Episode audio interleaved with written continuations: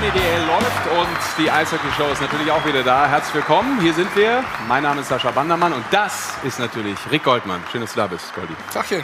Wir legen direkt los, keine langen Worte. Wir haben viel vor.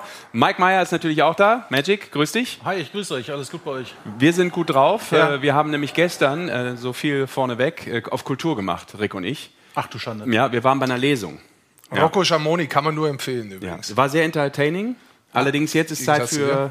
Eishockey-Kultur, würde ich sagen. Absolut. Ja, denn äh, manchmal muss man eine Überdosis Kultur haben. So viel heute dazu. Wir freuen uns, denn äh, wir haben ein bisschen was vor mit euch. Aber zunächst mal, bevor ich das Programm für heute verrate, gilt natürlich auch in dieser Folge der Eishockey-Show, ihr könnt wie immer mitmachen über YouTube, die Kommentare. Da wollen wir ein bisschen was von euch hören, lesen. Das Telefon ist natürlich auch wieder hot geschaltet. Sowas von hot geschaltet. 0175 68 17248 gilt natürlich in dem Fall dann nur für diese Live-Sendung.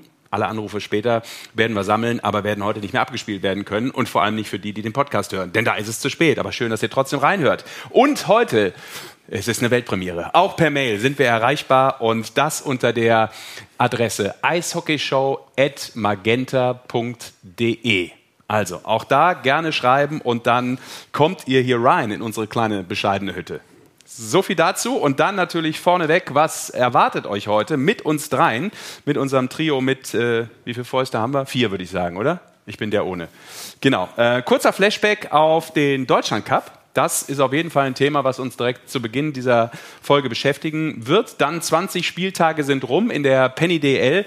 Und da ist natürlich die Frage, wer ist gut aus dieser Länderspielpause rausgekommen? Und was machen die Spitzenteams? Auch das wird uns beschäftigen. Und natürlich hören wir schon die ersten Hilferufe aus dem Tabellenkeller. Auch da werden wir hinblicken. So, und wir sprechen, das können wir auch schon vorneweg verraten, damit ihr, ähm, falls ihr das auch später als Podcast hört, vielleicht schon mal einfach vorschatteln wollt, weil ihr einfach denkt, ich möchte ein Interview hören. Die kriegt ihr. Und zwar mit äh, Juliana Pravnik von den Löwen Frankfurt, ganz frisches Gesicht natürlich in der Penny DL und äh, Lukas Kelble von den Fishtown Penguins, auch er wird uns gleich zugeschaltet sein und er ist ja auch noch verhältnismäßig frisch in der deutschen Eishockeyliga dabei.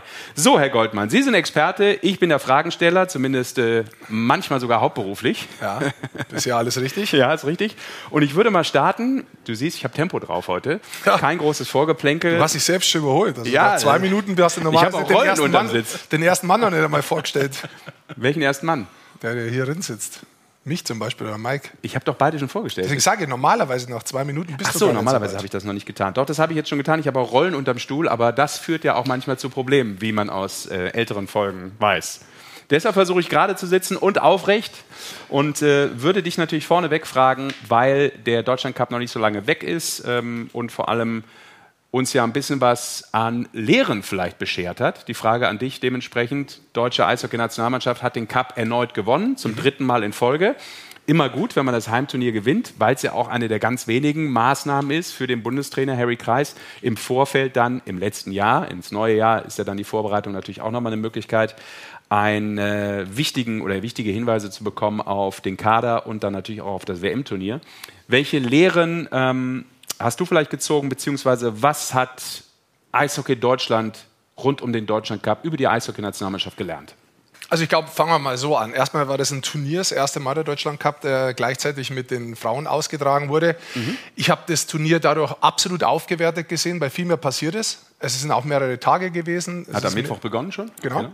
Ähm, damit ist insgesamt mehr passiert. Es war immer was los, mehr Spiele gewesen. Also wenn jemand anreist, weiß er, da ist auch irgendwas los. Man kann immer was anschauen, Eishockey anschauen. Das hat extrem viel Spaß gemacht. Ich finde es auch schön für die Damen, dass sie die Möglichkeit haben, da in einem größeren ähm, Zuschauer äh, vor mehreren Zuschauern, vor größeren Zuschauermassen zu spielen. Also das, das hat mir insgesamt sehr gut gefallen, das Turnier, muss ich sagen. Es ist auch sehr gut besucht gewesen in Landshut. Zum Kader grundsätzlich, also ich habe diese Kader-Nominierung ähm, sehr logisch gefunden von Harry Kreis. Also wenn man sich erinnert, Harry hat ja quasi letztes Jahr nur die Vorbereitung zur Weltmeisterschaft gehabt. Und der Kader war schon so ausgeprägt, dass man sagen kann, ja, da waren ein paar Rückkehrer mit dabei.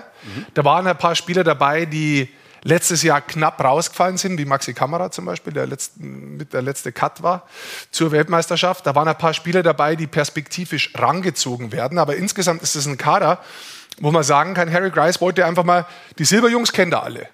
Da war er erfolgreich mit denen. Mit denen hat er lange zusammengespielt. Jetzt gilt es eigentlich, aus seiner Sicht andere Spieler noch kennenzulernen, zu sagen, ist da jemand dabei, der besser ist als letztes Jahr? Weil das ist natürlich, ich glaube, wenn du als deutsche Mannschaft Silber holst, die Messlatte und auch die Spieler, die da mitspielen. Und so hat der Kader Spaß gemacht. Er hat vom ersten Moment am Donnerstag bereits meiner Ansicht nach von der Art und Weise das gleiche Eishockey gezeigt äh, wie bei der Weltmeisterschaft und dementsprechend ja. haben sie dann auch äh, dieses Turnier gewonnen. Das fand ich auch das Positive. Es hatte irgendwie so keine Eingewöhnungszeit mit einer ja. neuen Mannschaft und letztlich hat er ja in drei Spielen, man hat ja drei Spiele bei diesem mhm. Viererturnier, dreimal eine andere Mannschaft gehabt und irgendwie hat immer was funktioniert, auch wenn man am Ende gegen die Slowakei zwar verloren hat, aber trotz dessen ähm, den Deutschland Cup gewinnen konnte aufgrund des legendären Dreiervergleichs, ja. ne, Magic. Du hast auch noch mal eine Mathestunde absolviert dann. Ne? Wir wussten ja am Anfang auch nicht so genau, wie ist das, aber es ist ein Dreiervergleich gewesen für alle, die sich immer noch fragen, warum haben wir das Ding eigentlich gewonnen? Ja. Ja. Es, ist, es ist der Dreiervergleich, weil am Ende die Ergebnisse gegen Österreich von den drei Teams äh, fallen raus.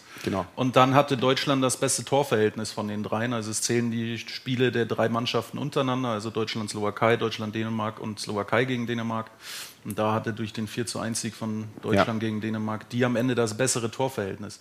Wer will, kann das auch gerne nochmal auf der äh, Instagram-Seite vom lieben Basti äh, nachlesen. Der hat das dann nochmal gepostet, was da genau Sache ist. Also wer noch mal einen Mathekurs ja. will, bei Professor Hockey nochmal ja, absolut. nachfragen. Wir wissen, er ist ja der Gott der Zahlen. Irgendwo. Genau, aber das ist dann auch ähm, am Ende genau der Grund gewesen, warum die deutsche Mannschaft aufgrund dieses einen Tores eben den Cup gewinnen konnte. Waren auch in der Halle ein paar irritiert, aber das ist oft so, wenn es in Dreiervergleich geht. Soll uns aber jetzt nicht mehr lange beschäftigen, sondern du hast ja gerade auch schon ähm, eine Lehre für dich gezogen und äh, natürlich haben wir auch nochmal eine Stimme vom äh, Bundestrainer von Harry Kreis, was ähm, ja für ihn vielleicht der Deutschland Cup für einen Wert hat und welches Fazit Fazit er auch gezogen hat. Ja, ich habe ich hab die Möglichkeit, ähm, auf sehr, sehr gutem Niveau Spiele äh, zu beobachten, die man sonst nur in der Liga äh, beobachtet. Ich werde auch den Spielern Feedback geben, äh, wo ich sehe, äh, das machen sie sehr gut, wo da noch Verbesserungspotenzial ist. Und wir haben eine Mannschaft gesehen, die wirklich, ähm, eben, wir haben sehr eingehend gesagt, als das Turnier begonnen hat, große Auswahl an Spielern und die haben einen, einen sehr, sehr guten Job gemacht. Und vielleicht auch noch das abschließend zum Deutschland Cup. Du hast ja gesagt, es wurden einige Spieler getestet. Wir hatten Debütanten auch dabei. Mhm. Wir kommen nachher zu einem mhm. auch, die zum ersten Mal dann auch dieses Trikot, dieses besondere Trikot tragen durften.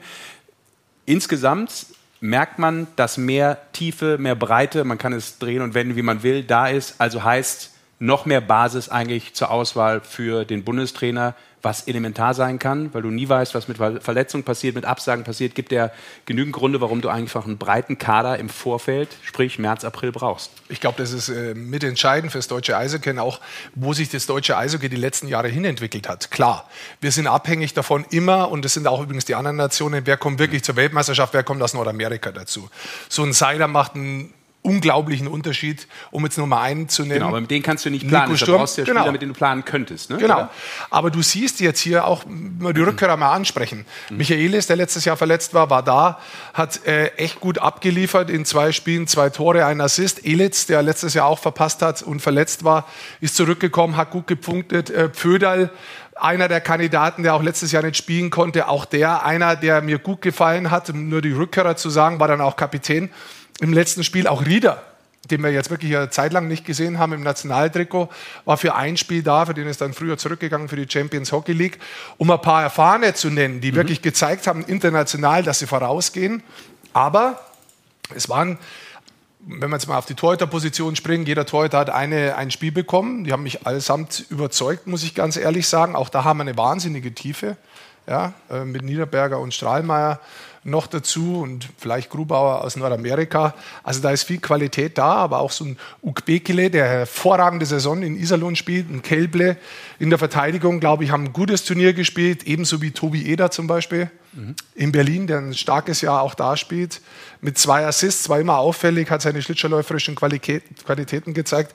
Ich glaube insgesamt, wenn man sich das anschaut, dann ist es genau, was du sagst. Du hast echt eine große Auswahl inzwischen. Du kannst dir wirklich genau raussuchen, wer ist für welche Rolle der Richtige. Und diese Auswahl für Harry Greis, ähm, die ist gar nicht so leicht, wie Aber du dann in der Weltmeisterschaft gehst. Anschlussfrage, woran machst du fest, das, was du schon gerade angesprochen hast, dass das eigentlich so ein Fluss war? Also, dass da eine neue Mannschaft zum Großteil spielt, viele die das auch noch nicht mit Harry Kreis in der Kabine ja. kannten, dass das eigentlich von der Spielidee, von der mhm. Philosophie schon im ersten Spiel gegen Dänemark durchaus flüssig gelaufen ist. Nicht nur wegen des Ergebnisses. Ich muss das ist ja manchmal auch kann ja auch mal anders laufen. Ne? Nutzt seine Chancen nicht, aber es war am Ende ein klarer Sieg. Ja, also ganz noch im ersten Drittel deutlicher führen. Ähm, aber ich bin bei dir. Also grundsätzlich muss ich sagen, das hat mich beeindruckt. Überrascht wäre das falsche Wort, aber es hat mich tatsächlich beeindruckt, dass die Spielweise so konsequent, so klar, so schnell ist.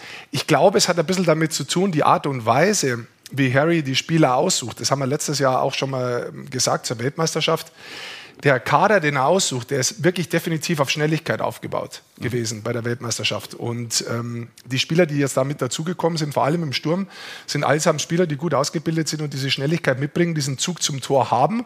Und damit war so ein bisschen die Art und Weise des Spiels vorgegeben, mit dem System dann dazu. Und daraus, glaube ich, hat sich dann ein Schuh ergeben. Mhm. Und cool, dass wir auch mal wieder Spieler, du hast ihn schon genannt, mit Tobi Rieder zumindest für ein Spiel mal wieder gesehen ja. haben im Nationaltrikot. Marc Michaelis ähm, mhm. war auch mal wieder dabei. Ähm, hilft auch immer mal so für den normalen Eishockey-Fan, der jetzt vielleicht nicht die schwedische Liga und natürlich auch nicht die Schweizer Liga so verfolgt, die Jungs ja. auch nochmal ähm, selber im, im deutschen Trikot nochmal spielen zu sehen, live vor Ort oder eben auch bei uns beim Magenta Sport. Ne? Ja, und damit war es auch eine gute Mischung. Also du hast eben nicht nur junge Spieler gehabt, sondern du hast auch äh, erfahrene Spieler ja. mit dabei gehabt. Ja?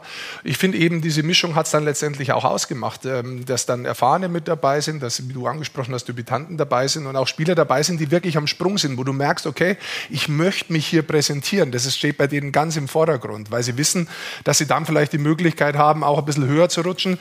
Für Harry Grice ist das natürlich mit das einzige, die einzige Möglichkeit, die Spieler auch zu erleben. Also nicht bloß von der Spielweise beim Club mhm. von außen zu beobachten und einmal zu schauen, wie ist der eigentlich so im Mannschaftsgefüge in der Woche? Ja. Wie ist der in der Kabine? Wie ist der, wenn wir hinten sind? Wie, wie reagiert er, wenn er vielleicht äh, jetzt nicht Powerplay spielt oder eine andere Rolle zugewiesen kriegt?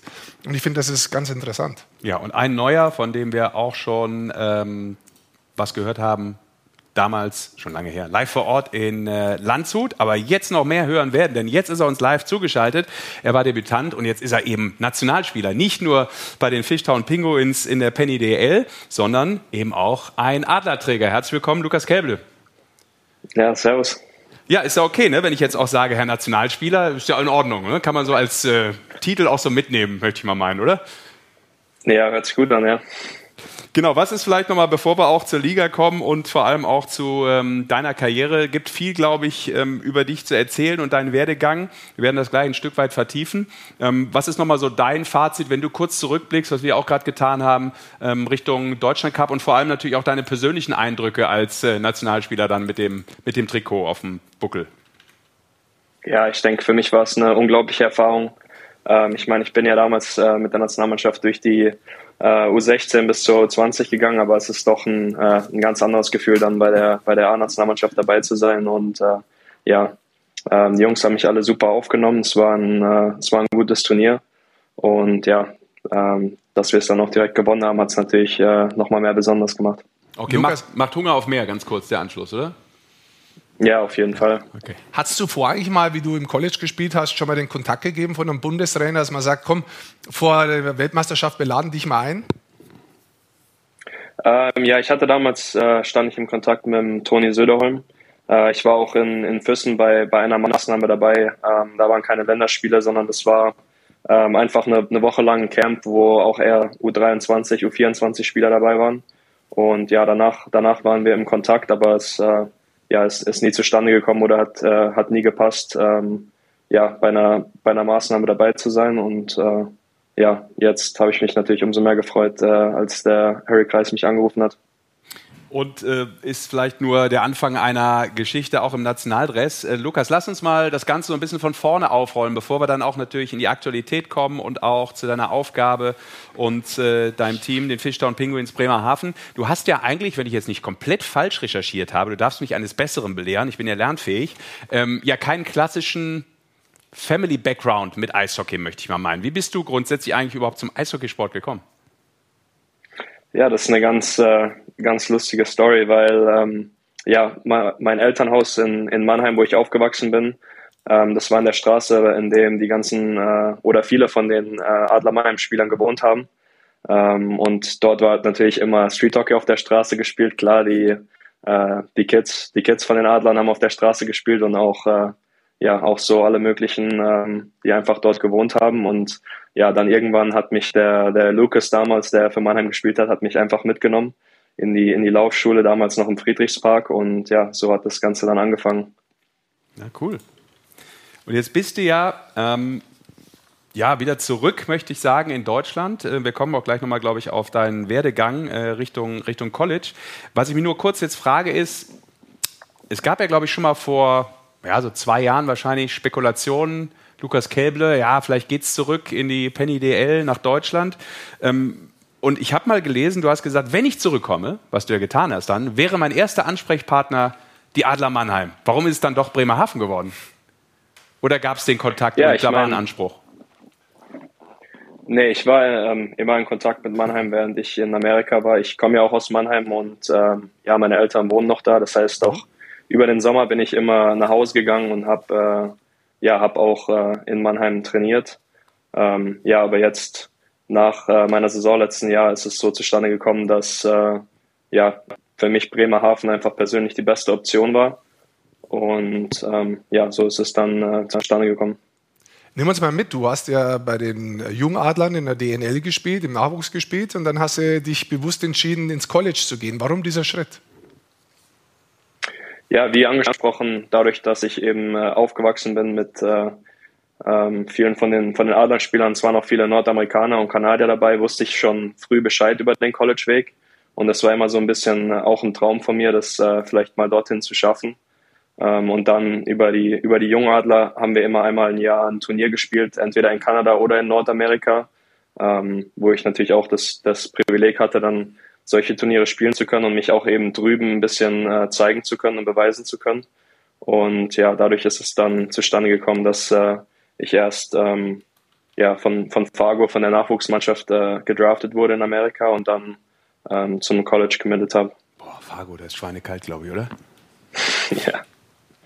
Ja. Ähm, jetzt warst du, glaube ich, sogar fünf Jahre am College, ne? aufgrund dieses einen Jahres, was man dann, glaube ich, nochmal on top bekommen hat wegen dieser Pandemie-Geschichte. Jeder erinnert sich. Ja. Ähm, Bachelor hast du gemacht? Genau. Master ich habe meinen auch? Bachelor fertig gemacht. Ja. Und genau, und dann durch das extra Jahr, was man wegen Corona bekommen hat, ähm, bin ich dann zu einer anderen Uni gewechselt, wo ich dann auch meinen Master fertig gemacht habe.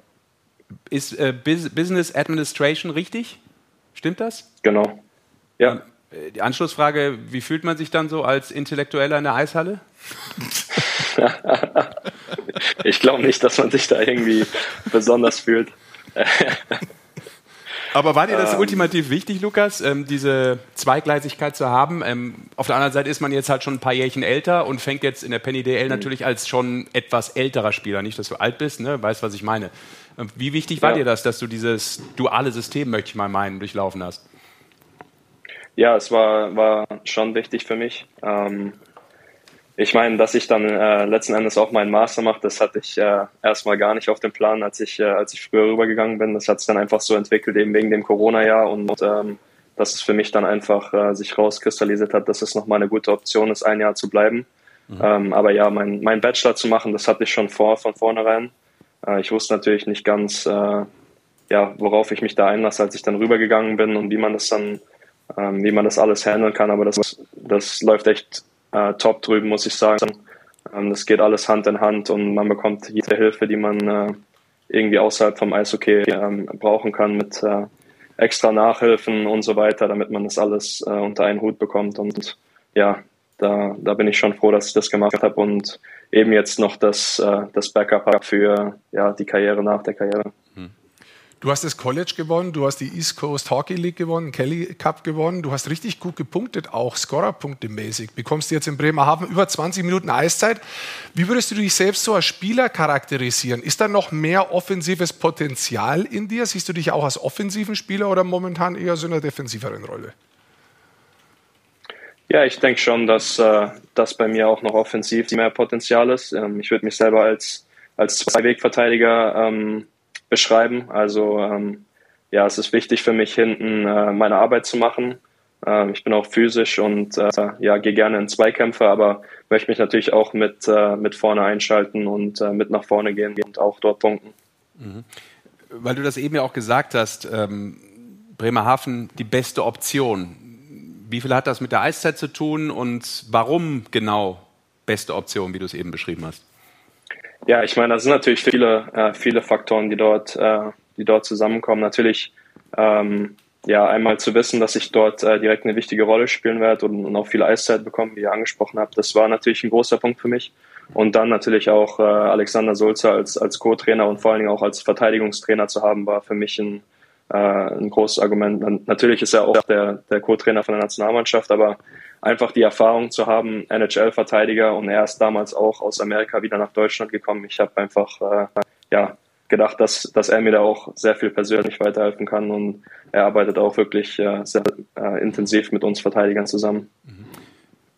Weil du jetzt gerade Alex Sulzer ansprichst, Thomas Popisch, der Head Coach und diese beiden jetzt mal rausgenommen in der Kombi. Ähm, welche Qualitäten haben die? Bei Thomas Popisch ist jemand, der ganz offen gesagt in der Eishockeywelt manchmal so ein bisschen insgesamt auch Bremerhaven vielleicht so unterm Radar surft. Dabei habt ihr, und vor allem Bremerhaven, wo du auch noch nicht da warst, die liefern eigentlich jedes Jahr brutal ab. Ne? Also immer Playoffs und jetzt auch mit einer bisher überragenden Saison, ähm, auch teilweise natürlich mit der Chance da ganz oben äh, auf Platz 1, äh, auch wenn es jetzt am Wochenende zuletzt äh, mit, dem, mit der Niederlage gegen Frankfurt nicht funktioniert hat, aber ihr hattet eine Siegesserie auch von neun Se äh, Siegen in Folge, das war auch ein Clubrekord für ähm, Fishtown. Was ist die Qualität, ähm, vielleicht nicht nur von Alex Sulzer, sondern auch von äh, Thomas Popisch als Headcoach, so wie du es bisher erfahren hast? Ja, ich meine, man merkt direkt, dass, ähm, ja, dass beide sehr viel Qualität mitbringen äh, und auch sehr viel Stabilität. Äh, ich meine, Sulzi ist jetzt sein, sein zweites Jahr in Bremerhaven. Ähm, äh, Popisch ist ja, ist ja schon länger dort, aber man merkt es einfach, dass dort eine, äh, ja, eine, eine sehr gute Kultur aufgebaut wurde über die letzten Jahre und dass da viel Stabilität ist und dass jeder genau weiß, ähm, ja, was, was er zu tun hat, was das System ist ähm, und ja, was wir im Endeffekt, äh, was wir machen müssen, um, um Spiele zu gewinnen. Jetzt haben wir im Anschluss äh, im Interview, die Zeit läuft weg, deswegen die Frage jetzt schon. Wir können überziehen. Julian Napravnik, der ist ja mit dir äh, zeitgleich ins College gegangen. Ihr habt gemeinsam bei den Jungadlern gespielt. Wie war es da so? Habt ihr immer Kontakt gehabt in dieser Zeit und gibt es eine gute Geschichte, mit der wir nachher gleich konfrontieren können? Eine miese Geschichte natürlich. Na, miese Geschichten glaube ich nicht. Ähm, ja, ich denke, man bleibt immer ein bisschen in Kontakt, vor allen Dingen, wenn man äh, ja als, als Deutscher in Nordamerika ist und so ähm, den, den gleichen Laufweg ein bisschen geht mit der Nachwuchsliga und im College. Ähm, klar, man bleibt immer im Kontakt. Ich habe mich jetzt auch gefreut zu sehen, dass er, äh, dass er nach Frankfurt kommt, dass ich jetzt wieder gegen ihn spielen kann, weil das war auch schon immer eine, eine coole Rivalry, als ich in, in Lake State gespielt hat und er in, äh, äh in Mankato mit dem äh, Tuomi noch zusammen und dem Marc Michaelis. Äh, da haben wir uns immer wieder gegeneinander gesehen und gegeneinander gespielt und da bin ich jetzt froh, dass, äh, dass es wieder der Fall ist in der was für ein Spieler ist es? Was für ein Spieler hat die deutsche Eishockey-Liga mit Julian bekommen? Ja, er ist ein sehr, erstmal qualitativ hochwertiger Spieler. Also er hat, er hat sehr viel Skill an der Scheibe, auch sehr viel Speed. Ähm, und ja, ich denke, das, das große Eis wird ihm, äh, wird ihm auch helfen, ähm, ja, das, das einfach zu zeigen, ähm, dass er, dass er ein sehr schneller Spieler ist und dass er aber auch einen, einen sehr guten Überblick hat und andere Spieler gut findet äh, und auch selber den Scoring Touch hat. Also ja, ich bin gespannt, ähm, ja, was er noch zeigen wird in den nächsten Jahren. Ja, aber ich glaube, die Liga hat auch mit dir ein sehr interessantes neues Gesicht hinzubekommen. Ähm, und wir versuchen natürlich bei den Interviews die Klammer auch wieder zu schließen, möchte ich mal meinen, ne? damit das so ungefähr so aussieht, als wenn wir einen totalen Plan hier haben bei uns in die Eishockey-Show. Ich habe das ähm, mehr oder weniger ja angefangen mit ähm, ja, dem Beginn auch deiner Karriere. Zum Abschluss, ich will jetzt nicht hören, dass du das morgen tun wirst, ist mir schon klar, dass die Frage auch ein bisschen schwierig ist, aber weil du natürlich auch gebürtiger Mannheimer bist ähm, und glaube ich auch früher als Bub wahrscheinlich auch mal im Friedrichspark rumgelungert bist, oder? Ja, ja, auf jeden Fall. Inwieweit ist das vielleicht dann trotzdem irgendwann mal, wann auch immer, bist ja dann doch noch jung genug, ähm, mal ein Ziel und eine Idealvorstellung, irgendwann mal das Adlertrikot zu tragen als Eishockeyspieler? Also bei den Männern natürlich dann. Ja, ich meine, wie gesagt, ich war davor, ähm, bin ich immer im Kontakt geblieben mit Mannheim, habe dort trainiert ich denke, das ist kein großes Geheimnis, dass äh, irgendwann in, in, meiner Karriere, dass ich auch, äh, dass ich auch für Mannheim spielen will. Aber mhm. ähm, ja, jetzt äh, fokussiere ich mich einfach auf, auf das Jetzt und äh, wie es im Moment läuft in Bremerhaven. Mhm. Ich habe gerade übrigens, das ist ein guter Hinweis, von der Regie aufs Ohr bekommen. So viel ähm, darf ich ja verraten. Ähm, uns fällt auf, dass äh, du möglicherweise, Lukas, der bestgekleidete Interviewpartner bist bei uns bisher in die Eishockey-Show. Ganz akkurat, ganz adrett. Ist das sogar vielleicht ein Hemd unter diesem äh, Zipper oder ist das ein Polo? Weil dann wärst du wirklich der Erste mit nee, Hemd, glaube Okay, alles klar, gut. Nein, nein, so. Ja, ja. Nur, dann seid ihr die Polo Boys, weil hier, guck mal, Magic Mike, äh, der, der trägt deinen Style auch dann auf. Ja, fehlt noch der Pulli. Style. Ja. Nicht schlecht. Lukas, ähm, das war der investigative Journalismus in die Eishockey-Show. So viel Spaß muss sein. Ähm, danke für deine Zeit. Ähm, interessant, weil vor allem, glaube ich, auch dein Werdegang ein, ja, nicht alltäglicher ist, aber cool, äh, das mal so zu hören und ähm, dass es immer viele Möglichkeiten gibt, irgendwann dann auch, und du hast es geschafft, in der Nationalmannschaft zu landen und eben auch in der Penny DL. Wünschen wir viel Glück. Vergiss das 0-4 gegen Frankfurt. Da brauchst wir auch gar nicht mehr drüber sprechen, glaube ich, oder? Ist schon History, ja, schon abgehakt, ne? Auf jeden Fall. Okay. Dann, ähm, Lukas, alles Gute und äh, wir sehen uns auf dem Eis irgendwann. Ja, danke schön. Beste Ciao, Grüße. Ciao. Ciao. Ich glaube, dein Polohemd hat auch mal die Farbe gehabt. Ja. Ja. Vor so ein paar Er Jahren. lässt waschen, du wäschst selber. Das ist das Problem, glaube ich. Und die Farbe ist passend zu Lüders Nase.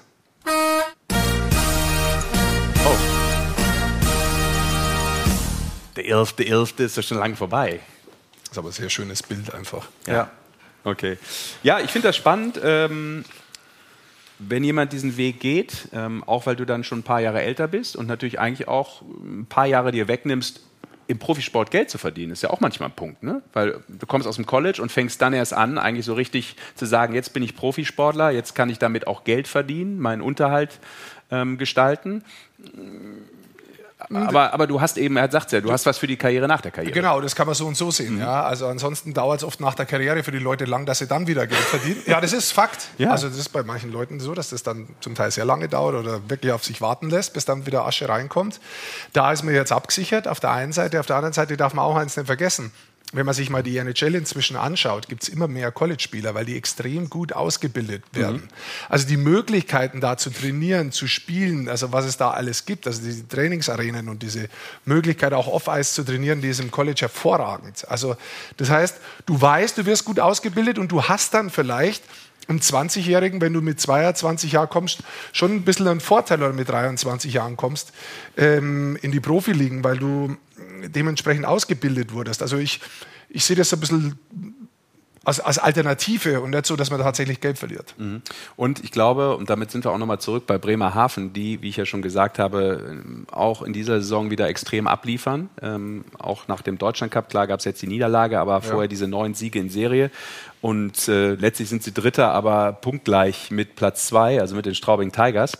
Ähm, du hast auch nochmal nachgeguckt, letzte Saison war das ja gar nicht viel anders. Also es ist eigentlich wieder hohe Qualität bei der Mannschaft von Thomas Popisch. Und äh, man holt sich ja jetzt sogar für die Zukunft ähm, neue sportliche Kompetenz mit ins Team. Mit Sebastian Furchner, der ab äh, Januar 2024 dann ja, ähm, eingearbeitet wird, um das sozusagen bei Alfred Prey. Ähm, das ist ein smarter Move, wie ich finde. Wir können ja auch vielleicht mal Alfred Prey äh, hören dazu. Also ähm, über die Verpflichtung, wenn man so will, von Sebastian Furchner. Perspektivisch gesehen wird natürlich Sebastian äh, mein Nachfolger werden. Und das werden wir so regeln, dass es für den Club in bester, in bester Art und Weise geschehen wird. Ja, cool und analytisch und trocken wie immer Alfred Prey, ja. der auch natürlich selber sagt, ich bin so langsam in dem Alter, wo ich eben auch nicht mehr ganz so lange diese Aufgabe wahrscheinlich dann übernehmen werde hat natürlich alle damit gerechnet, dass er in Wolfsburg das macht, ähm, Sebastian Furchtner, weil er auch schon da angedockt an Charlie Fliegauf. Mhm. Jetzt geht er rüber, hat auch familiäre Gründe. Frau kommt aus Bremerhaven. Also es gibt sehr guten Kontakt. Er genau. war nur ein Jahr da als Spieler, aber ja. der Kontakt ist nie abgerissen. Da hat er seine Profilaufbahn begonnen Richtig? eigentlich, also hinterlässt auch Spuren. Hat immer gesagt, wir sind immer im Austausch gewesen. Ja, ich finde das auch, dass es absolut Sinn macht. Vor allem, mhm. wenn es so ähm, geführt quasi passiert Ja, dann ist klar, was der Weg ist. Äh, es ist klar, wer das ist. Der kann sich langsam einarbeiten, auch die Philosophie wieder kennenlernen von dem Club, die ganzen Menschen kennenlernen. Und die Philosophie von dem Club ist ja schon, die letzten Jahre hat sich ein bisschen verändert. Also ich glaube, der Stamm ist geblieben, aber man findet inzwischen trotzdem Wege, tiefer zu werden, gute Entscheidungen zu treffen. Mhm. Welche Spieler das dazukommen, du hast es angesprochen. Ich meine, ähm, wir haben ja drauf geschaut, weil wir gesagt haben, stehen die da oben. Ja, die haben nur einen Punkt mehr im Vergleich 20 Spiele letztes Jahr, 20 Spiele dieses Jahr. Das heißt, da ist schon wirklich Konstanz da, wie in Bremerhaven abgeliefert wird. Und man darf auch eins nicht vergessen, Franz Reb Werlic jetzt schon lange verletzt und trotzdem findet der Weg, man sehen es hier, auch die letzten, das letzte Spiel ist gegen Frankfurt verloren, aber zuvor zu, zu, zu Punkten, regelmäßig zu Punkten, zu siegen. Und es hat natürlich in der Offensive viel mit, mit, mit Jeglic zu tun, mit Urbas zu tun, auch der war mal zwischendrin verletzt, mit Bruckgieser zu tun, der ist ein sehr offensiv starker ähm, Verteidiger. Reihenpartner, also Verteidigerpärchen mit Richtig? Käble normalerweise. Ja, genau. Aber es ist insgesamt dieses System, dieses unangenehme System, wo sie in der neutralen Zone wirklich gut zumachen, wo sie sehr viel in Zweikämpfe investieren und dann aber gut zum Tor arbeiten. Also man muss wirklich muss man anerkennen. Die Tiefe ist dieses Jahr größer geworden. Letztes Jahr hat es auch mal einen ordentlichen Slump gegeben, wo einige Spiele hintereinander verloren wurden. Aber dieses Jahr in Bremerhaven, der Kader schaut echt gut aus und der liefert auch dementsprechend ab. Ja? Ich glaube auch die Abhängigkeit von Urbers ist weniger geworden, weil du vorhin den Slump angesprochen hast. Letzte Saison war ja mal, glaube ich, so knappe 20 Spiele verletzt. Ja. Und ich glaube, in dem Zeitraum haben sie 12 auf, aus 19 Spielen verloren. Und jetzt war er ja schon mal fünf Spiele verletzt, aber da haben sie alle fünf gewonnen. Jetzt kann man natürlich sagen, das muss nicht nur an Urbers liegen. Aber ich glaube, weil du meinst, eben die Breite des Kaders ist einfach größer, dass, sage ich mal, der Ausfall des, sind wir ehrlich, immer noch Top-Stürmers und aktuell, glaube ich, auch Top-Scorers nicht so groß wiegt wie vielleicht noch letzte Saison. Ja. Und, und defensiv sind, sie ja brutal und, stark. Und die sind hungrig. Ne? Also da wird ja auch immer gesagt, es ist geil, dass wir immer in den Playoffs da drin sind und dieses Viertelfinale geht uns extrem auf die Nüsse. Wir wollen auch mal diesen nächsten Schritt machen und das ist eben dann auch mal noch dieser Step ins Halbfinale. Also dieser Ehrgeiz ist natürlich auch entstanden über die Jahre jetzt. Klar, äh, dieses Jahr ist auch mehr Tiefe da. Also wenn man sich jetzt anschaut, das ist, was ich gemeint habe, ich sehe da dieses Jahr auch mehr Tiefe und dementsprechend auch noch mehr Potenzial. Das ist wirklich konstant über das ganze Jahr, über die Saison hinweg zu halten. Also, unterstell mir nicht so viel äh, Mach ich Tiefsinn. ich Nein, dachte, ich würden dachte, wir nicht tun. Ich dachte, ich drücke den Nippel, drückst du die jetzt? Sehr stark, was? Mikey. nee, ich, hab, äh, ich wasche meine Hände in Unschuld. Gut. Dann lass uns weitermachen und äh, zwei Plätze nach oben klettern, zumindest was die Tabelle betrifft. Denn wir waren natürlich jetzt bei Bremerhaven, auch weil wir mit ähm, Lukas gesprochen haben. Aber es bleibt ja nicht aus. Das verrückte Wochenende und das torreichste Spiel dieses Wochenendes, nicht nur von diesem Wochenende, kommen wir gleich zu, war ja Wahnsinn. Wolfsburg gewinnt in Berlin mit 9 zu 6 und da war ja alles drin. 15 Tore in einem Spiel, 8 Tore im letzten Drittel, 1-4 nach dem ersten, 1-6 aus Berliner Sicht nach dem zweiten und am Ende hieß es 6 zu 9. Wir können ja noch mal ein paar Tore zum Abschluss ja. zeigen, denn es wurde ja noch mal richtig eng. Ja, mit 7-6 war es zwischendrin. Ja. Das ist, glaube ich, jetzt der sechste jetzt. Treffer. Genau. genau. War nicht mehr viel auf der Uhr und dann, klar, versuchst natürlich nochmal alles und dann gab es die zwei Treffer noch zum 6-8 und zum 6-9 aus Sicht der, der Eisbären. Also Wolfsburg ist ja da echt brutal gestartet. Gefühlt waren die ersten vier Schüsse alle samt ja. Treffer. Dann ist Hildebrand raus, der übrigens eine hervorragende Saison hält. Ja. Äh, abgesehen jetzt von dieser, von dieser Partie. Aber das ist ein verrücktes Spiel. Wir haben vorher auch mal gesucht. Ich glaube, das war das torreichste Spiel in der deutschen Eishockey-Liga seit 2015. 17, dachte ich. Nee, 15. Gut, dann ist es 15. Ja. Also auf jeden Acht Fall. Mal gab ich, ich habe die Liste gleich da, aber ich ja. wollte die Kollegen jetzt nicht so rauszwingen. Alles gut. Also torreichstes Spiel seit 2015 behaupte ich jetzt. Ja. Du wirst die Liste vorlegen und dann sagen, dass ich richtig liege oder eben auch nicht. Und achtmal gab es sogar Spiele mit mehr Treffern und der Rekord in einem Spiel der liegt bei 19 Toren. Und das war im Jahr 2007 die Partie Iserlohn gegen Nürnberg. Das geschmeidige 9 zu 10 für Wobei alle Statistikerfahrenen. 2015 war es eben äh, nach Overtime die 15 Tore. Wenn man mhm. jetzt sagt, nach äh, 60 Minuten war es 2007 zuletzt Köln gegen Straubing. Ein 11 zu 4 für Köln damals.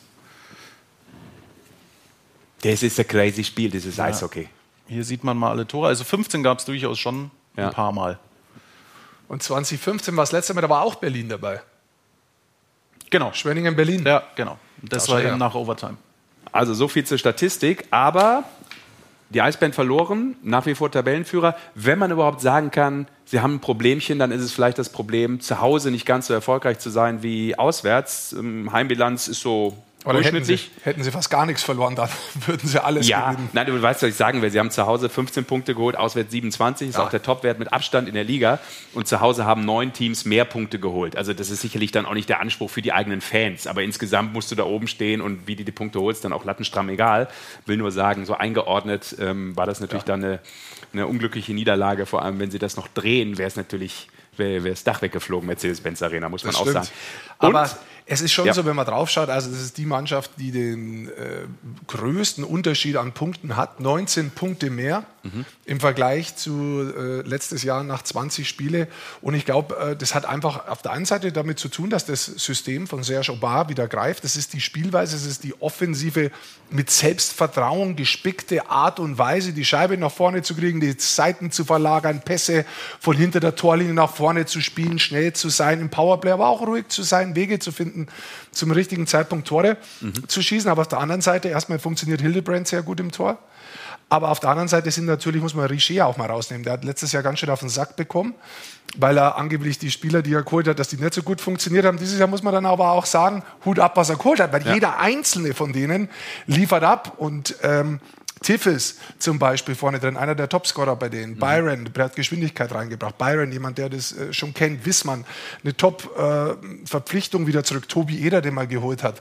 Also es sind alle Spieler quasi, die gekommen sind, die mit dazu beitragen, dass die Berliner momentan die meisten Tore haben. Und das ist das, was sie erfolgreich gemacht haben, wie sie Meister worden sind, nämlich ja. die Offensive. Und das mit Serge Aubin?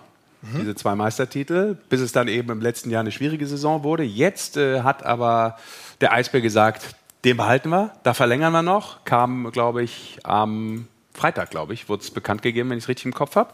Die äh, Verlängerung des Vertrags mit Serge Aubin. Ich wurde, da haben wir es nochmal, aus den sozialen Medien. Skate with the fucking puck! Genau, klare Ansagen, dafür ist er dann anscheinend bekannt. Nein, aber ähm, ich wurde vor kurzem gefragt und wir hatten dann einen kurzen Austausch, wer ist vielleicht der beste Trainer, oder nicht der beste, aber vielleicht auch einer, der eine sehr gute Qualität hat, nachdem jetzt der Übertrainer, möchte ich mal meinen, mit diesen Endlostiteln Don Jackson nicht mehr in der Liga ist. Und dann waren wir so ein bisschen bei Serge Aubin und ich hatte auch so das Gefühl, na klar, ohne den anderen ist das wegzunehmen, das meine ich damit nicht, aber wenn du als doppelter Meistercoach unglaublich viel richtig machst, dann so eine Saison hast wie die letzte der, Eisbären und trotzdem irgendwie im Sattel bleibst, dann, dann bedeutet das natürlich auch, A, dass man nicht hektisch wird in Berlin, aber dass du offensichtlich so eine Qualität hast, und das zeigt es ja jetzt wieder, dass er der Richtige nach wie vor ist, weil wie oft hört man dann so, oh ja, jetzt klar, zweimal Titel geholt, jetzt hören sie nicht mehr richtig hin, die sind schon satt und weiß ich nicht und, und ähm, der hat die Kabine verloren. Das kommt ja dann immer alles so raus, wenn eine Mannschaft nicht so abliefert. Aber jetzt sieht man ja, sie hören ihm nach wie vor zu, er spielt nach wie vor offensichtlich das richtige Eishockey mit der Mannschaft, mit dem Kader, den du gerade angesprochen hast und dann ist das einfach auch ein guter Coach offensichtlich und ganz klar ähm, da, zeigte das. Da bin ich bei dir. Ich habe das auch letztes Jahr letztendlich verteidigt, dass man da festhält an Serge Aubin. Ähm, weil es ist nicht gegen den Abstieg gegangen. Man muss ja nicht jetzt irgendwie, so schlecht sind sie auch nicht da gestanden. Aber okay, dann ist es ein, mein abgeschenktes Jahr. Aber jetzt denkt man einfach von dran. Den, von den Ansprüchen ausgegangen, ja, ja. ist ja klar. Ne? Aber jetzt denkt man einfach mal dran. Du hast einen Trainer, der ist zweimal Meister geworden. Und jetzt möchtest du einen neuen Trainer reinbringen. Wo kriegst du denn einen besseren Trainer her? Wer ist denn der bessere Trainer, der in Europa momentan rumläuft, der vielleicht frei ist? Ja, mir ist keiner eingefallen. Da würde ich auch sagen, hör mir zu, der hat zweimal die Meisterschaft geholt, der weiß, wie es funktioniert, dass man erfolgreich ist. Der hat das Ganze auch schon gezeigt, in Österreich Meister zu werden. Also der weiß, wie das geht. Also bleibe ich bei ihm und gebe ihm auf jeden Fall noch mal ein Jahr Chance, um zu sehen, ob er das Ganze mit einem anderen Kader herumdrehen kann. Und das muss man ganz klar unterstreichen, das ist ihm absolut gelungen. Genau, da machen wir erstmal den Strich drunter, beziehungsweise den Haken, hat er unter seinem Vertrag auch gemacht. Dementsprechend erstmal alles wieder klar bei den Eisbären Berlin, auch wenn das letzte Spiel verloren wurde. Aber wir können ja mal reinhören, Mikey. Ja. War ja ein besonderes Spiel insofern, weil Cable Guys. Die Trainer und wer war verkabelt? verkabelt? Ja, Sergio Bau und Mike Stewart waren beide verkabelt. Und da haben wir mal die Kollegen äh, der Social Media Abteilung haben ein Best-of äh, gepostet und das wollen wir uns mal anhören. What the fuck did that hit? Skate with the fucking puck! Yeah, go. Give me, uh, give me Fauci. Give me Fauci. Hey guys, let's trust each other. Once we look up ice, once we look up ice, we're not going to go back. So we can start building speed. Okay? But no cheating. Don't leave. Don't leave too fast. But once we start looking up ice, let's press, let's go. How can from a face-off from a face-off there, we go to a control breakout. I don't get it. A face-off loss, and then it's a control forecheck. Come on, fuck me! Ah, Foley, fuck off. Guys, we gotta start making plays. We're wide open. Make plays. Tape to tape.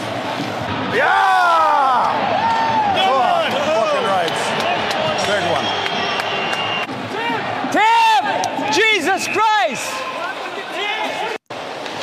Fuck? Wahrscheinlich, du hättest wahrscheinlich kein besseres Spiel treffen können für den und die Trainer zu verkabeln, wenn es 15 Tore gibt, ja, weil da ist keiner happy, das ist klar. Ich glaube, das haben wir hier auch gehört. Mhm. Aber letztendlich, wenn, wenn, so, wenn das so ein crazy Spiel ist, wo du wirklich nicht weißt, was passiert, sieht man auch, dass die Trainer dann denken, was ist hier eigentlich los? Ja.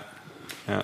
Dann lass uns einen Schritt weiter gehen. Wir waren eben bei Bremerhaven und äh, der Niederlage der Fishtown Penguins. Und ja. einer muss es ja dann gewonnen haben im Normalfall. Das waren die Frankfurter Löwen. Und äh, ich habe schon angekündigt, wir haben heute zwei frische Gesichter am Start, weil die alten seht ihr ja hier schon. Dementsprechend schalten wir frische rein.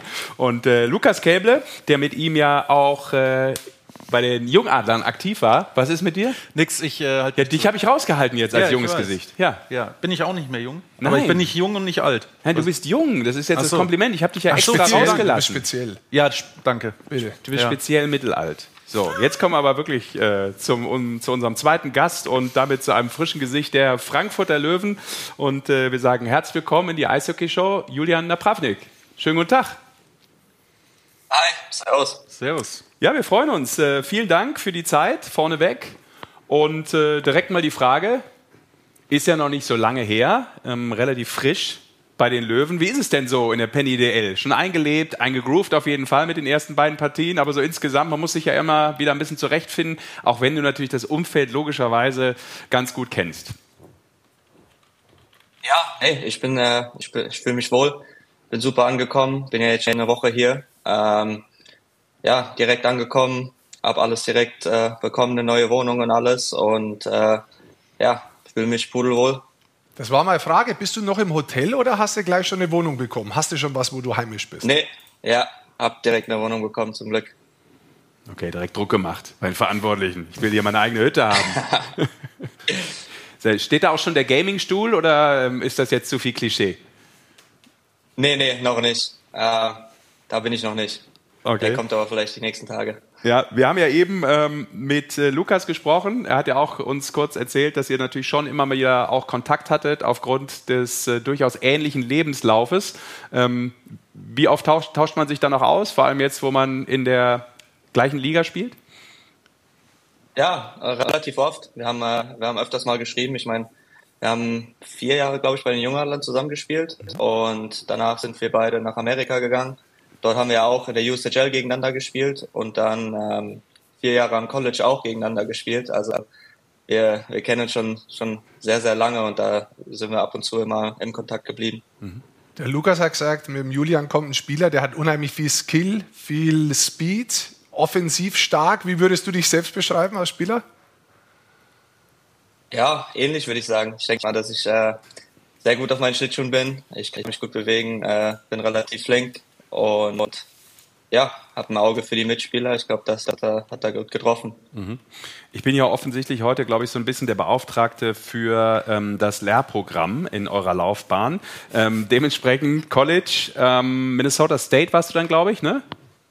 Diese vier genau. Jahre, ja. Äh, hast du da auch Bachelor am Start oder wie, wie sieht es da bildungsmäßig aus? Ist uns hier ganz wichtig, weil ich hier natürlich auch ja, mit Professor Goldmann. Ja, ein Bachelor Bitte? Da hatte ich mit Professor Goldmann natürlich auch hier einen ganz wichtigen Ansprechpartner sonst hätte.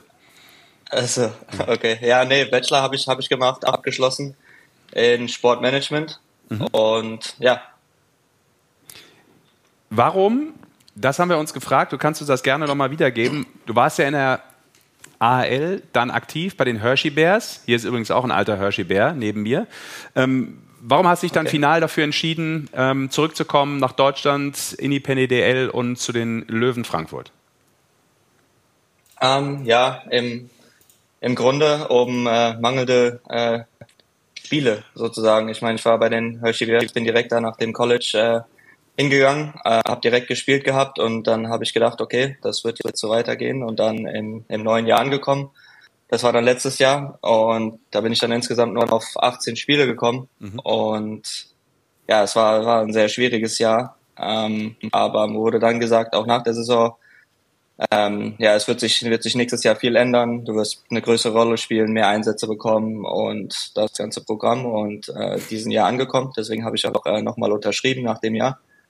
Und dann bin ich dieses Jahr wieder zurückgegangen nach Hershey, ähm, die drei Vorbereitungsspiele gespielt und dann nur auf der Bank gesessen, als die reguläre Saison angefangen hat. Und da war mir dann relativ klar, okay, ich kann hier nicht mehr bleiben. Ich muss, ich bin noch relativ jung in meinem ersten, zweiten Profijahr ich muss jetzt Spiele spielen. Und mit Frankfurt hatte ich schon, hatte ich schon lange, lange Kontakt. Sogar letztes Jahr schon habe ich mit Franz öfters mal gesprochen. Ähm, mitten der Saison, so, er hat immer mal an, angesprochen, dass in Frankfurt immer ein Platz für mich frei wäre und dass ich gerne dorthin kommen könnte, wenn ich, wenn ich zurückkomme. Und dann sind wir aber so verblieben über den Sommer, dass ich mich nochmal in Amerika versuche und nochmal zurück nach Hershey gehe. Und damit war er auch ähm, einverstanden, hat mir da ähm, zugesprochen und alles. Und ja, so, als ich dann jetzt nicht gespielt hatte, dann ähm, gingen die Gespräche wieder los und er hat wieder gesagt, du kannst gerne zu uns kommen. Und ja, da hat all, eigentlich alles gepasst. Ich meine, er hat mir eine, eine gute Rolle angeboten, nicht, dass ich Spiele spielen werde. Und Frankfurt ist ja, ist ja meine Heimat. Ich bin ja von dort. Und deswegen da im Gesamtpaket hat alles gepasst. Mhm. Also insgesamt stand es ja eigentlich, glaube ich, schon länger fest, oder? Dass du, wenn du zu den Löwen gehen kannst, weil äh, wir haben den Post von den Löwen Frankfurt jetzt rausgepackt und du hast ja einen Löwen auf dem Unterarm tätowiert. Jetzt ist die Frage, seit wann hast du den und stand seitdem schon fest, dass du zu den Löwen gehst? Nein, nein, das, das ist ganz unabhängig. Das war vor zwei Jahren im Sommer habe ich das Tattoo gemacht. Das war, das ist eigentlich ein, ähm, ja, das ist für meinen Bruder und mich sozusagen. Also meine, das sind unsere Sternzeichen. Der Löwe ist mein Bruder und der Stier bin ich und das sind wir auch da zwei, die am Hockey spielen, äh, zusammen so groß gewachsen, äh, äh, groß geworden sind, Hockey gespielt haben und äh, dafür ist das Tattoo. Und dann wurde mir gesagt, ich soll ein Foto machen, was irgendwie ein Löwe ähm, ja, irgendein Löwe mit im Bild wäre. Und da hat mir mein Bruder direkt gesagt, ja, komm, nimm doch dein Tattoo, da ist ein Löwe drin. Ja, perfekt. Also äh, jetzt heißt es bald Überschrift, Löwe Napravnik geht stierisch ab. Stell dir mal vor. Das ist eine gute Überschrift. wow. Der stierische Löwe. Ja. Das ist eine Megakombi. Lass es dir patentieren am besten, dass ja. nicht irgendwer klaut. Ich glaube, das ist uns ganz gut gelungen. Sehr schön. Ähm, gleich noch ein Satz zu den Löwen, aber klang bei Lukas Käble eben auch an, äh, hat der Rick gefragt, würde ich dich natürlich auch mit reinnehmen. Ähm, inwieweit hat vielleicht aber auch zurückzukommen nach Deutschland ähm, die Perspektive Nationalmannschaft eine Rolle gespielt und inwieweit hattest du da auch im Vorfeld schon mal Kontakt, weil alle wussten immer von drüben, ja, da gibt es diesen Napravnik, das ist ein guter, guter Spieler, den müssen wir vielleicht auch mal für die Nationalmannschaft irgendwie organisieren. Wie viel Kontakt gab es da schon und wie viel hat das auch mit der Perspektive Schwarz-Rot-Gold vielleicht zu tun? Ja, Kontakt so großläufig nicht so viel, so immer mal wieder. Ähm, ich glaube, vor zwei Jahren direkt nach dem College war der Kontakt mal da. Da wurde ich auch äh, zur Vorbereitung der WM eingeladen. Und da hatte ich mich dann aber entschieden, zu, äh, zu Hershey zu gehen und dort äh, AHL-Spiele zu spielen. Und ja, das war halt immer sehr unglücklich mit Amerika. Da gehen ja, die Saison geht ja relativ lange. Und das überschneidet ja immer mit der WM und deswegen, glaube ich, war ich da immer so aus dem Bild raus und nie, nie so, ja, nie so eine Option dafür. Julian, vielleicht eins noch, bevor wir über Frankfurt reden. Ähm, du hast ja auch lange diese Ausbildung im College genossen, bist da auch Meister geworden, hast Auszeichnungen bekommen als offensiv bester Spieler. Wenn du diese, ja, diese Ausbildung im College vielleicht kurz erklären kannst, was ist da so besonders dran im Vergleich zu anderen Ligen vielleicht?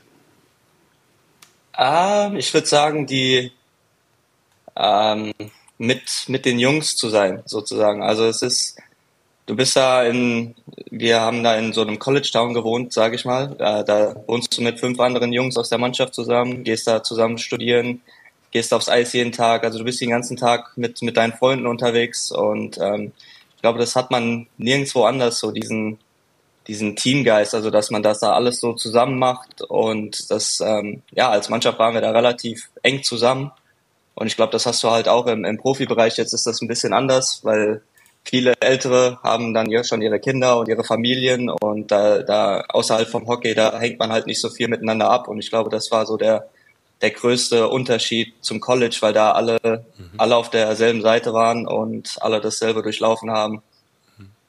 Würdest du sagen, das fehlt in Deutschland, so eine Art Möglichkeit, Bildung und Sport zu kombinieren?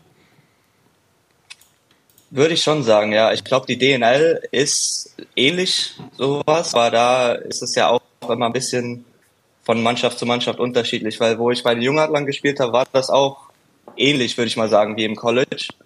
Aber sowas genau wie College Hockey gibt es, glaube ich, in Deutschland nicht. Mhm, mh. Jetzt bist du bei den Löwen Frankfurt. Goldi, du wolltest eine Frage stellen. Ja, ich sehe es dir an deinen Lippen ersten an. beiden Spiele gleich mit Rowe und Bock gespielt. War das was, weil du gesagt hast, du hast viel Kontakt mit dem Franz gehabt, mit dem Fritzmeier, ähm, dass das so auch die Möglichkeit war, mit deiner Rolle, mit deiner offensiven Rolle so eine Position zu bekommen, warum du dich für Frankfurt entschieden hast? Ja, also es, es war, war im Gespräch, also nicht genau direkt, äh, dass ich mit den zwei spielen werde, aber sie hatten, hatten gesagt, es war ja immer im Gespräch, dass es da noch eine einen Platz frei gibt in der ersten Mannschaft, wo sie noch nicht, äh, in der ersten Reihe, wo sie noch nicht genau wissen, wen sie da rotieren sollen und haben ja auch viel, viel gewechselt ähm, im Laufe des Jahres. Und ja, als ich dann angekommen bin, hieß es direkt, ähm, ja, du wirst mit Rowney und Bock zusammen spielen und, und ähm, ja, da kann man sich natürlich nicht beschweren. Ich habe Bro gesagt, Rowney habe ich gemeint, Entschuldigung. Wir haben auch noch eine Frage von äh, Kevin bekommen per unsere WhatsApp-Nummer, eine Sprachnachricht, die würde ich mal einmal vorspielen, die ja, geht klar. auch in deine Richtung, Julian. Okay. Hi, hier ist der Tobi. Ich habe eine Frage an Julian und zwar, wie für ihn die Umstellung auf die große Eisfläche waren und äh, wie sich es gleich angefühlt hat, mit äh, Bock und mit Rowney in einer Reihe zu spielen. Liebe Grüße. Ja, äh, ich würde erstmal sagen, direkt eine große Umstellung. Ähm, das habe ich direkt im, im, Training schon gemerkt, wo wir Powerplay trainiert haben und äh, da hat sich so angefühlt, dass ich, ich spiele spiel auf der einen Seite und Bock auf der anderen Seite. Und es hat sich so angefühlt, als wäre da eine, eine ganze Eisfläche lang zwischen uns. Also es hat, es ist eine große Umgewöhnung, muss ich sagen. Ähm, muss man jetzt sich erst mal dran gewöhnen und klarkommen mit. Aber ich denke mal, das wird ein, drei, vier Spiele dauern, dann sollte das, ähm, sollte das klappen. Mhm. Auf jeden Fall freuen wir uns auf dich in der Liga. Wir haben noch zwei fixe Fragen, auch wenn die Zeit offiziell schon abgelaufen ist. Aber inoffiziell frage ich natürlich gerne nochmal nach. Ähm, weil du natürlich jetzt auch aus einer Liga kommst mit der AHL, wo ja manchmal der Weg dann auch eine Liga nach oben, NHL, was ja dann letztlich immer ein großer Traum ist, doch nicht ganz so weit ist. Jetzt bist du in der Penny DL. Hast du eine Art von Traum, der weiterhin lebt? Ist das jetzt sozusagen erstmal diese Zwischenstation und du glaubst weiter auch an den Weg nach Nordamerika oder wie ist deine Perspektive im Kopf? Ja, ich glaube, der Traum als, als NHL-Spieler wird, wird niemals sterben. Ähm, ich glaube, das ist der Traum eines jedes Eishockeyspielers, dass, das, ähm, dass man in der NHL spielen will. Und ich glaube, dass das noch nicht so zu Ende ist. Ich meine, die DEL ist ähm, nicht mal das, was sie mal war, sondern sie ist sehr, sehr hoch angesehen mittlerweile mit den ganzen deutschen Spielern, die auch in der NHL momentan richtig gut äh, spielen. Mhm. Und ich denke, dass, ähm, dass es auf jeden Fall ja, eine Liga ist, auf die viele NHL-Scouts auch ihre Augen haben und ähm, dass ja dieser Traum noch nicht geplatzt ist. Mhm. Warum auch? Ähm, 75 hast du, glaube ich, als Nummer auf ja. deinem Trikot. Ist das mit dem Hintergrund versehen oder war die gerade frei und du hast gesagt, komm, gib ja. mir die 75? Nee, ich war, äh, meine ganze Jugend war ich die Nummer 7 bis mhm. ich dann ähm, nach Amerika gegangen bin und da habe ich die Nummer 15 genommen durch meinen Bruder, der hatte damals immer die 15 und jetzt so ein neues Kapitel haben wir haben wir uns gedacht, ja komm, machen wir kombinieren wir das beides und ja, die 75 ist rausgekommen. Wie wir kombinieren das? Hast du das mit deinem Bruder abgesprochen oder wer ist wir? Ja. Also das heißt, es ist so ein kleiner Berater an deiner Seite? bisschen Austausch? Ja, ja, auf da? jeden Fall. Ja. Cool. Ja. Spielt eine wichtige Rolle. Es kam immer wieder raus, ja. dass der Bruder offensichtlich ein Thema ist in der Familie und dementsprechend auch bei dir. Okay. Ähm, heißt, er ist jetzt vielleicht nicht offiziell der Berater, aber jemand, bei dem du dir Rat holst, so kann man das sagen? Ja, auf jeden Fall. Ich meine, Familie generell, alle. Ähm, aber ja, mein Bruder ist so, denke ich mal, ich weiß nicht, der hat immer so ein gutes, ein gutes Wort äh, zu sagen. Wenn immer ich äh, Probleme hatte, auch als ich in Hershey war, hat er immer positive Worte gefunden als Motivation und alles Mögliche. Also der war immer eine, eine gute Ansprechpartner, wenn es mal, wenn's mal schwierig war. Schön.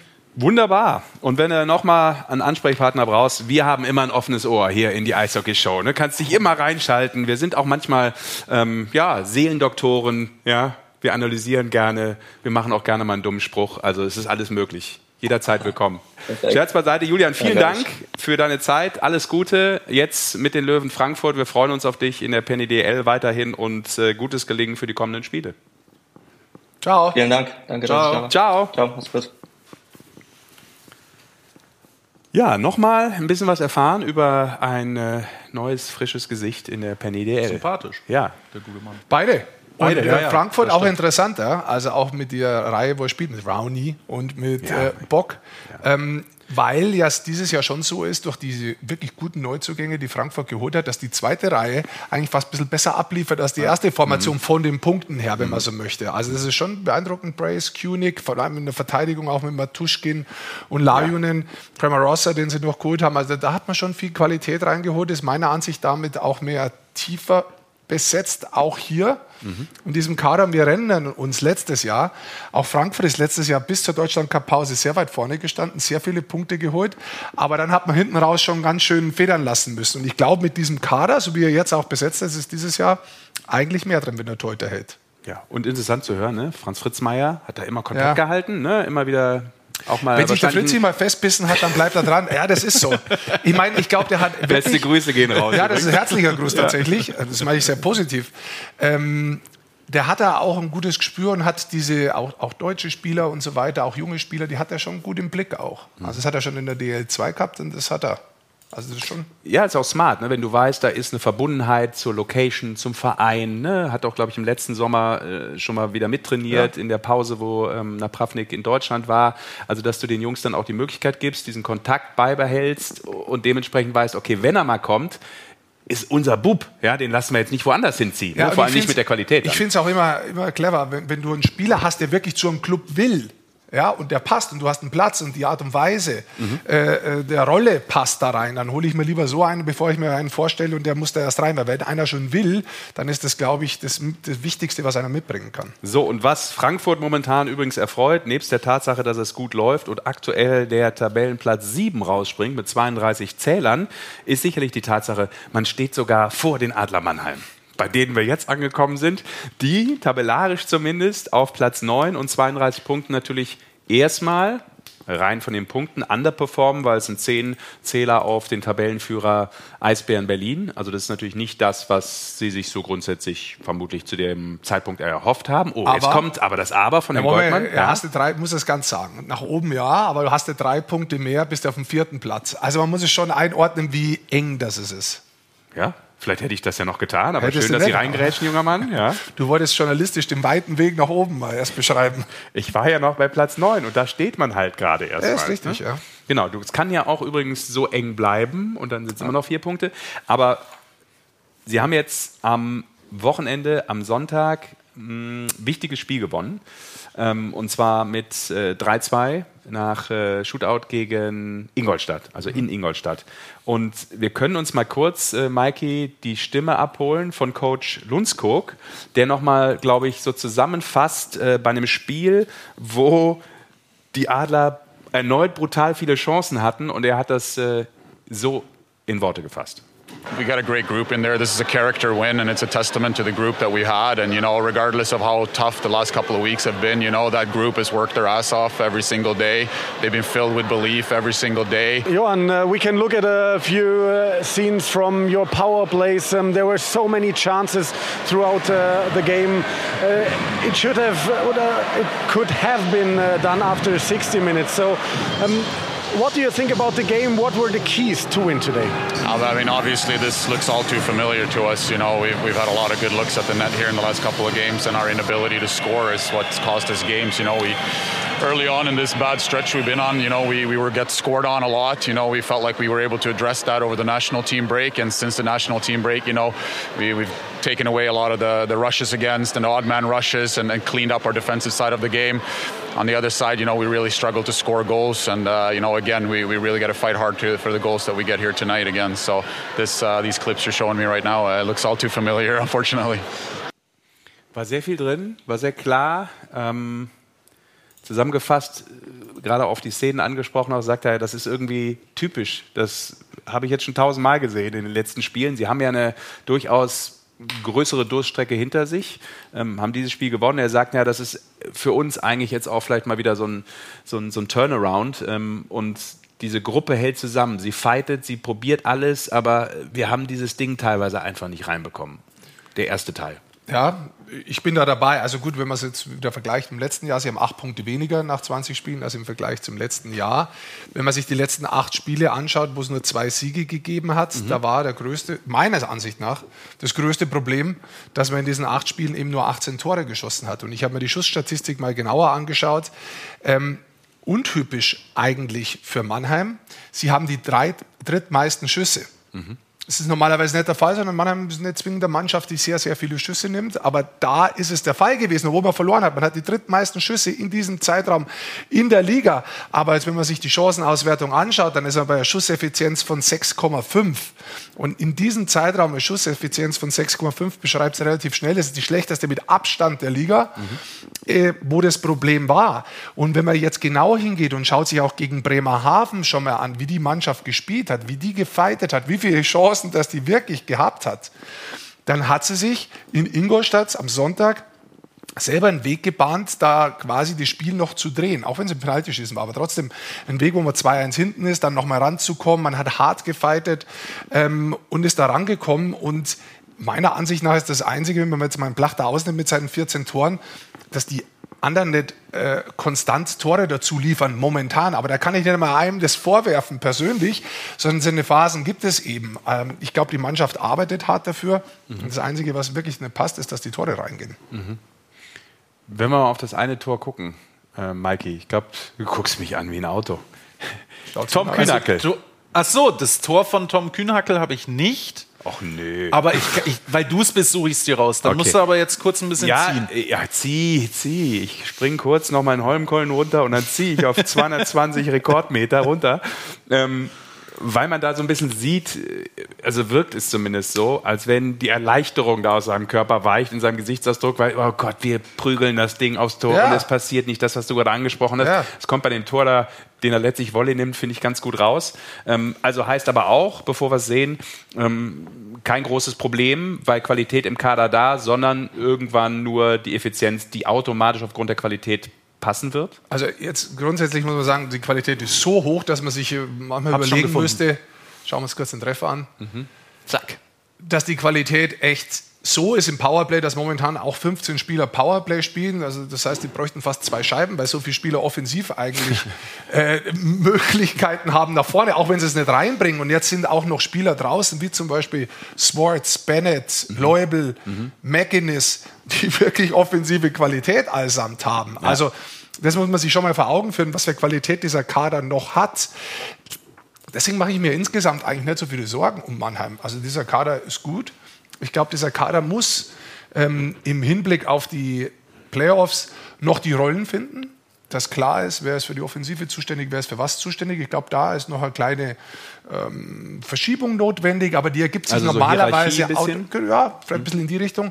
Aber es ergibt sich normalerweise dann im Laufe der Saison automatisch. Mhm. Wobei, wir, weil wir jetzt das Tor von Tom Kühnhackel angesprochen ja. haben, äh, der Jubel nach dem Sieg. Mhm der spricht, glaube ich, auch ein bisschen Bände. Ich würde das jetzt einfach mal laufen lassen.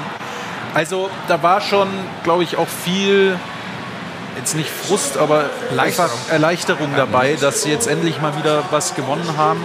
Ähm, auch wenn das Spiel natürlich knapp war und Ingolstadt auch Chancen hatte und, und Brückmann im Penaltyschießen auch einen riesen Save hatte, den man im Zweifel später auch noch anschauen können. Mhm.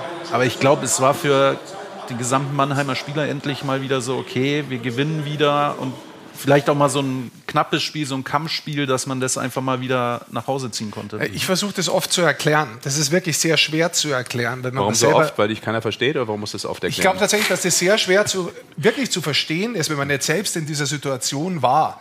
Es gibt manchmal so eine Phase, da läuft es von alleine. Da kannst du auf irgendeine Scheibe draufhauen, die so fluppelt und dann geht die unter die Latte rein und du gewinnst Spiele, die du eigentlich, wenn du wirklich selbstkritisch bist oder reflektiert bist, sagen würdest, naja, hätte man heute nicht zwingend gewinnen müssen, mhm. aber die Spiele gewinnst du. Dann kann durchaus mal passieren, dass in der Mannschaft Folgendes passiert, dass du ein bisschen vom Gas gehst, dass du ein bisschen laissez-faire wirst, dass du denkst, ach ja, komm, geht von alleine. Dann geht es tatsächlich nur eine Zeit lang mhm. und du gewinnst Spiele, die du eigentlich nicht verdient hättest zu gewinnen. Und das Ganze geht aber auch in die andere Richtung. Das heißt, du investierst unheimlich viel, du machst unheimlich viel, aber du erfährst die Erfolge nicht ein. Und das ist dann immer, wenn die Presseleute dastehen und sagen, woran hat es denn heute gelegen? Woran hat's gelegen? Es hat eigentlich nur daran gelegen, dass wir es nicht reingemacht haben. Die haben eins mehr gemacht. Ja, ja aber so leicht kann es ja nicht sein. Doch, doch, Mama, ist es tatsächlich dann so leicht, weil irgendwann geht es dann auch wieder in die andere Richtung. Aber das funktioniert nicht mit Knopfdruck. Nicht, wenn du am Montag wieder meinst, okay, jetzt habe ich drei Wochen eigentlich gemeint gehabt, ich kann da durchsurfen. Jetzt ab Montag mache ich wieder gescheit, bin ich Freitag, Sonntag. Nee, das hängt dir nach. Und das geht manchmal viel, viel länger dauert. Das machen wir, als wie man sich das wünscht. Mhm. Gut, dann äh, machen wir bei. Beeindruckt, ne? Ja, absolut. Bei Mannheim den Deckel drauf. wie, wie du immer schon sagst, ich habe schon lange nicht mehr zugehört. Da kannst du in Ruhe in die Badewanne steigen. Mach doch das dann. Wir können aber noch eine Frage von Frank ja. Kaufmann uns anhören Sehr über gerne. die WhatsApp-Nummer. Äh, Sag ich mit unserem, unserem äh, neuen Eishockey-Show at gmail.com. Nein, at magenta.de. Ja. Was? Wenn du dir genau. natürlich deine Halbwelt äh, falsch erzählt hast. E-Mail? Ja. Eishockeyshow at magenta.de. Aber ah. jetzt hören wir erstmal noch ah. eine Sprachnachricht. Was ist da eigentlich los? So, das ist. Äh, Schicke ich dir mal einen Fax, Digi. Ja. Jetzt eine Einschätzung von Frank Kaufmann. So, die hören wir uns mal an. Mhm. Hallo ihr Lieben, hier ist wieder mal der Frank aus Mannheim. Hab eben gerade den Bericht kurz gehört, jetzt gebe ich meinen Senf jetzt auch noch mal kurz dazu. Ich gebe da dem Rick Goldmann absolut recht. Äh, es fehlen äh, die Tore bei den Adlern, aber das Zweite, was ich auch leider sehe als Adler-Fan, das Umschaltspiel, wenn die anderen, wenn man zu oft den Puck beim Aufbau komischerweise in den letzten Spielen auch mal verloren hat, dann hat man schnell Konter bekommen, 2 auf 1, 3 auf 1 oder 2 auf 0, je nachdem. Das war ein bisschen zu viel und die Strafbank ist mir ein bisschen zu viel äh, im Moment. Unser, unser Kollege David Wolf, den ich sehr mag, äh, übertreibt, hat es in Ingolstadt ein bisschen übertrieben. Er ist immer ein Tough Guy, er wird auch ganz leicht provoziert oft, aber ähm, hat mal eine Zeit gehabt, wo er ganz wenig Strafen hatte und eine Zeit gehabt, wo er äh, wo er viele Strafen hatte. Und im Moment hat er wieder viele Strafen. Ein bisschen zu viel. Wir haben zu oft Unterzahl gespielt, obwohl das Unterzahlspiel ja mit vier Toren immer noch das meiste, glaube ich, in der DEL ist. Und natürlich die Überzahl, die ist natürlich äh, im Moment auch sehr schlecht. Also für Adlerverhältnisse sehr schlecht äh, vieles äh, auf dem Blach da und da können sich die Gegner, glaube ich, ein bisschen auch einstellen und da müssen wir wieder ein bisschen flexibler werden. Und die Verletzten, die vier Verletzten, die, die hat man natürlich jetzt auch. Ich habe eher gedacht, wir können das ein bisschen leichter abfangen, aber das ist auch wohl für Adler Mannheim so vier gute Powerplay und, und vor allem äh, äh Penalty-Killing-Spieler sind doch schwer zu ersetzen für die Adler. Ein schöner Abend, eure Show ist super. Vielen Dank. Ja, danke. Powerplay, Katastrophe, Unterzahl, Katastrophe. So ist es nicht. Nein, aber das hat der Lundskog eben auch schon beantwortet, ne? weil er gesagt hat, ähm, konteranfällig, da hat er gesagt. Vor der Pause. Genau. Habe ich nicht gesehen bei den zwei Spielen nach der Pause, das, das wollte ich auch gerade sagen. Das hat er auch gesagt, da haben ja. wir dran gearbeitet, ne? dass das nicht so oft passiert. Vor der Pause, ja, war genau. das der Fall, war mhm. jetzt nach der Pause nicht der Fall. Und äh, zu den Strafzeiten, ja, man kann schon sagen, dass zu viele Strafzeiten da waren. Das kann man immer sagen, weil jede Strafzeit ist äh, vielleicht zu viel. Ähm, mit, mit dem Wolfi ist es so, das ist ein Player. Warum hast du einen Wolfi als Spieler? Das ist ein Player, der spielt an der Edge. Immer. Du weißt ganz genau, was du von ihm kriegst. Der, der geht dir jeden Zweikampf, der arbeitet hart vom Tor, der steckt brutal hart ein, der zieht Strafzeiten, aber der nimmt auch mal eine Strafzeit, weil das sein Job ist. Ja? Es ist sein Job, so an der Kante zu spielen, dass er den anderen dazu bringt, dass er manchmal eine Strafzeit nimmt, aber manchmal ist es drüber, dann geht er auch. Und ich glaube, äh, wenn man sich das Spiel jetzt nochmal anschaut, auch schon gegen Bremerhaven, dann sieht man, dass die Mannschaft sich wehrt dass die ganze Mannschaft eigentlich so ein bisschen on the edge gespielt hat, nahe zu den Strafzeiten hin, weil sie gesagt haben, hör mal zu, wir müssen das irgendwie drehen, wir wollen das brachial in die andere Seite rüberziehen und dementsprechend sehe ich das sogar eher so, dass er da ein Spieler ist, der vorangeht und das Ganze in der richtige Richtung bringt, aus Sicht von Mannheim. Mhm. Das neue englische Vokabel mit Edge, oder? Ja, aber... Ähm, Living on the Edge, Rick Goldman. Ja, ich, wie würde man es auf Deutsch sagen? Ist ein Spieler, der ja, an der Kante, ja, an, an der, der, Grenze Kante, des Erlaubten. An der Kante des Erlaubten surft. Ja, komm. Komm, dann lass uns weitergehen und äh, ich will jetzt nicht unter den Tisch kriechen, aber so symbolisch ähm, gehen wir in den Keller der Penny DL und da müssen wir natürlich automatisch über die Iserlohn Roosters sprechen, die momentan Tabellen, was heißt momentan weiter in Tabellenletzter sind, die aber, Goldi, wir hängen schon. Ja, wir hängen. Die aber, ähm, wie Iserlohn eben auch unten drin, neuen Trainer haben mit äh, Doug Shedden. Ähm, man hatte ja nach der Entlassung von Greg Poss kurz mit Pierre Beaulieu weitergearbeitet. Jetzt aber seit zwei Spielen, also nach der Pause, Doug Shedden am Start, den wir natürlich schon gut kennen aus der Penny DL, weil er viereinhalb Jahre in Ingolstadt gearbeitet hat. Ähm, wie siehst du erstmal grundsätzlich die Verpflichtung? Er hat jetzt in diesen zwei Spielen mit der Mannschaft erstmal drei Punkte geholt. Ja, ich glaube, das war schon mal sehr wichtig, auch das Wie. Aber jetzt gehen wir mal äh, einen Schritt davor, was passiert ist. Äh, Hommel zurückgetreten, Poss raus, ähm, vier Niederlagen in Serie vor der Pause, dann ist Barinka noch weg, also ein kompletter Umbruch quasi ähm, während der Saison, wenn man so möchte.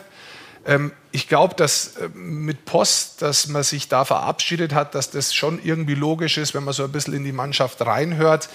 Die Art und Weise auch zum Teil ein bisschen verkopft an manchen Stellen zu regelbelastet intern, glaube ich, hat nicht unbedingt für viel Freude bei der Mannschaft geführt. Und ähm, ja, manchmal sagt man so, Trainer kann eine Mannschaft verlieren. Mhm. Ähm, ich glaube, das war da der Fall, mhm. wenn man es jetzt mal hart ausspricht.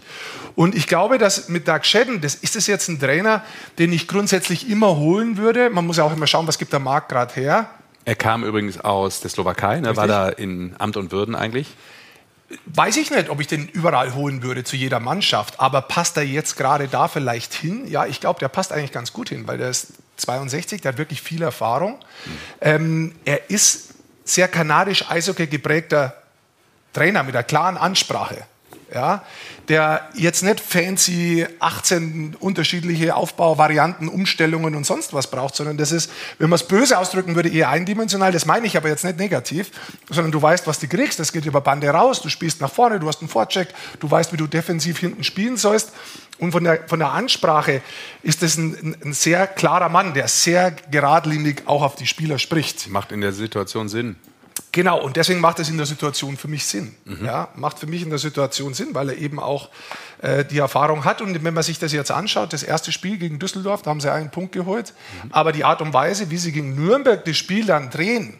Nach 1-4. Das ist schon sehr spannend, genau nach 1-4, dann in Overtime das Spiel zu gewinnen, weil das ist was, was einer Mannschaft unheimlich viel Selbstvertrauen geben kann. Mhm. Du wirst gegen einen direkten Gegner, so muss man das benennen, 4-1 äh, hinten um den Abstieg, nämlich Nürnberg.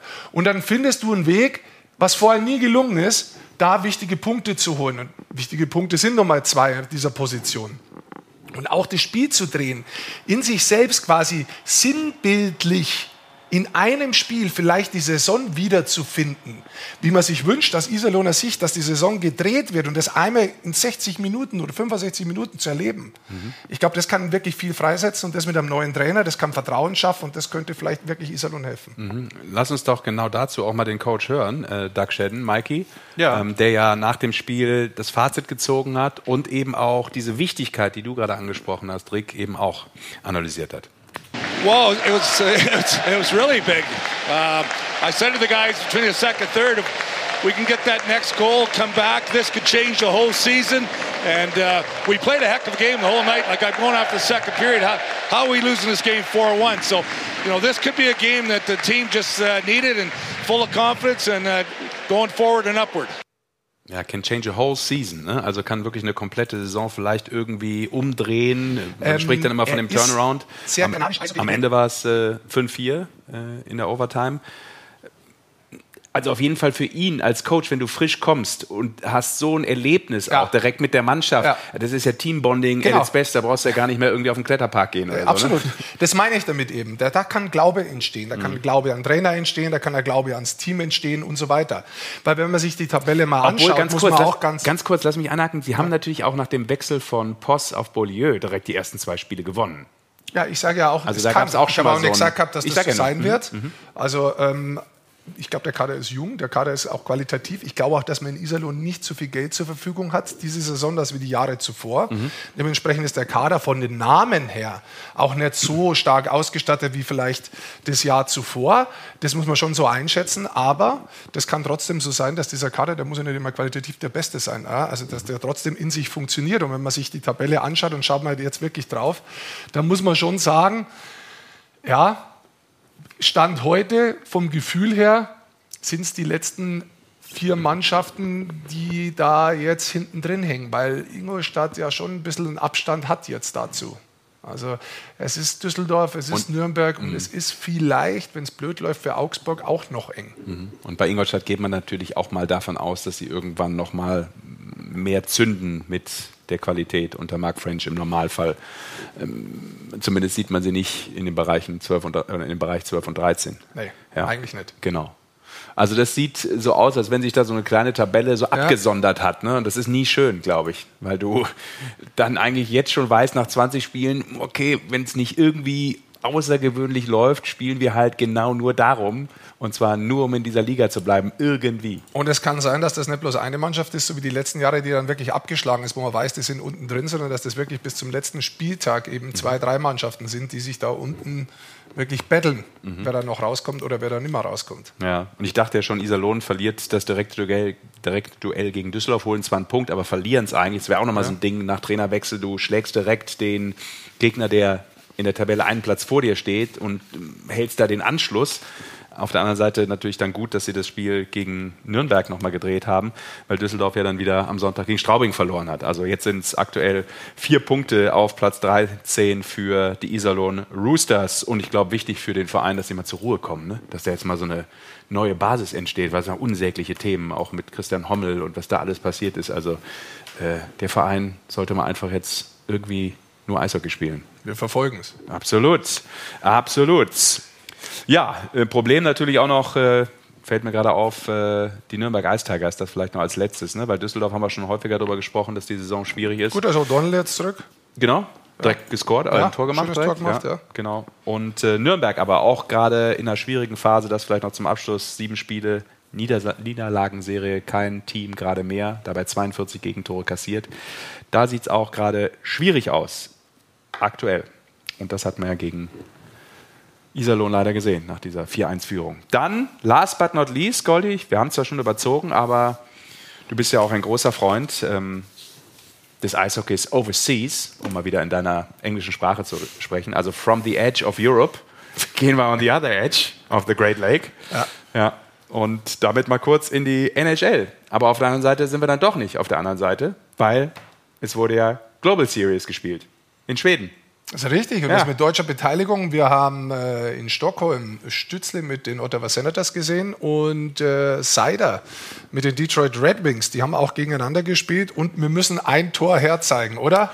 Mikey? Ja, ich würde sagen, also ich glaube, es ist jetzt schon mittlerweile über Social Media, hat es jeder mal gesehen. Äh, es ist, glaube ich, manche nennen es eine andere Sportart, was er da gemacht hat. ähm, aber ich würde es jetzt einfach mal laufen lassen. Ja, auch genießen wie man liest, es ist ein Home Run.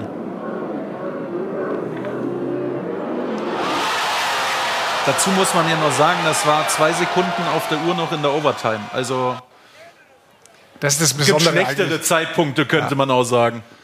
Aber macht der Torhüter auch sehr geschickt, dass er noch im letzten Moment den Kopf wegzieht, weil es hätte ihn vielleicht an der Maske getroffen. Völlig normal, Nein, also das ist völlig ein, normales Tor, das macht der Djokovic jeden Tag. Das ist ein großartiger Treffer, genau wenn du vor allem Eishockeyschläger hast und kein Tennisspieler bist.